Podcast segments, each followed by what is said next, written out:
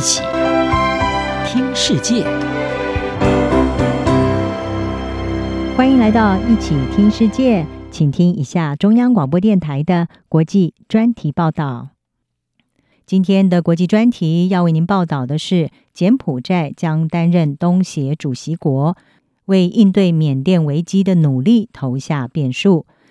自今年二月缅甸政变以来，一直遭到军方监禁的民选领袖翁山苏姬，在十二月六号被以煽动和违反 COVID-19 防疫罪名遭到判刑，也引发全球的谴责。但是就在翁山被军方判刑的这一天，柬埔寨的总理洪森做出了预告。他说，柬埔寨在明年担任东南亚国家协会主席国的期间，会推动和缅甸军政府的直接接触。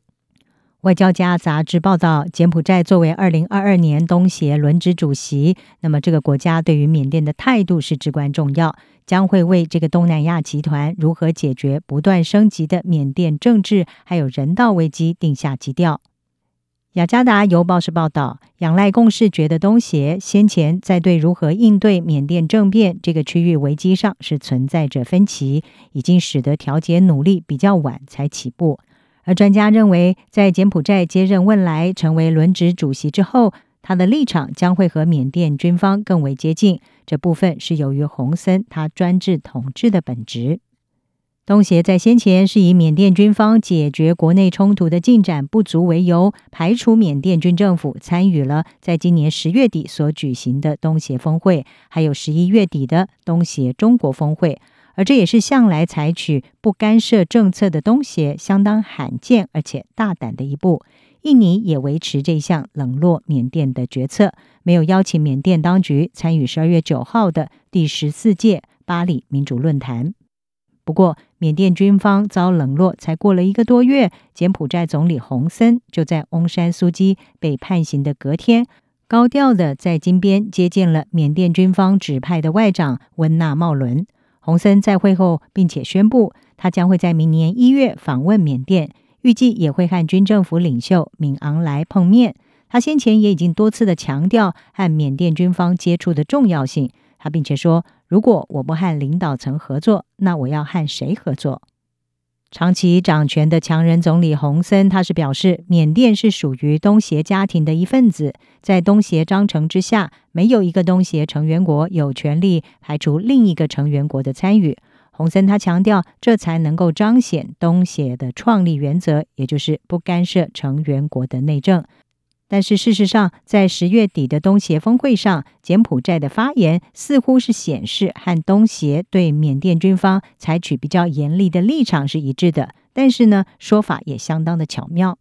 洪森在当时对缅甸军方的强硬发言，让很多人感到意外。那么当时他是说，这次的峰会和东协相关会议的东协减一状态，不是东协的问题，而是缅甸军方本身的问题。但是洪森也没有把话说死。他接着并说：“我不知道，当柬埔寨明年成为东协主席的时候，缅甸是不是会持续这个问题？而在日前，他的发言已经是明确的预告，柬埔寨明年会大力的促进东协采取接触政策。”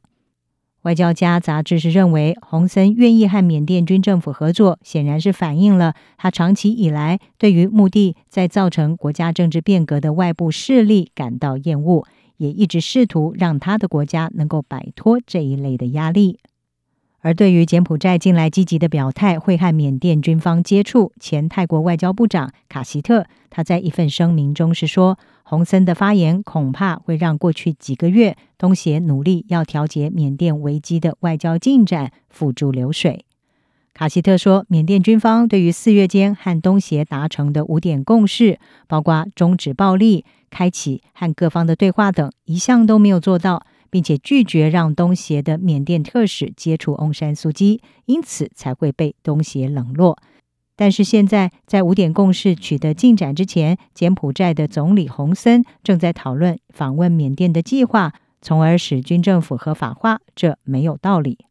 而部分的东协成员国也已经明确表态，希望继续的向缅甸军政府施压，推动落实五点共识。观察人士认为，如果洪森不和其他东协领导人好好的进行坦诚公开的讨论，势必会导致这个集团进一步的分裂。而在集团内部轮值主席的最大责任，应该是要促进团结。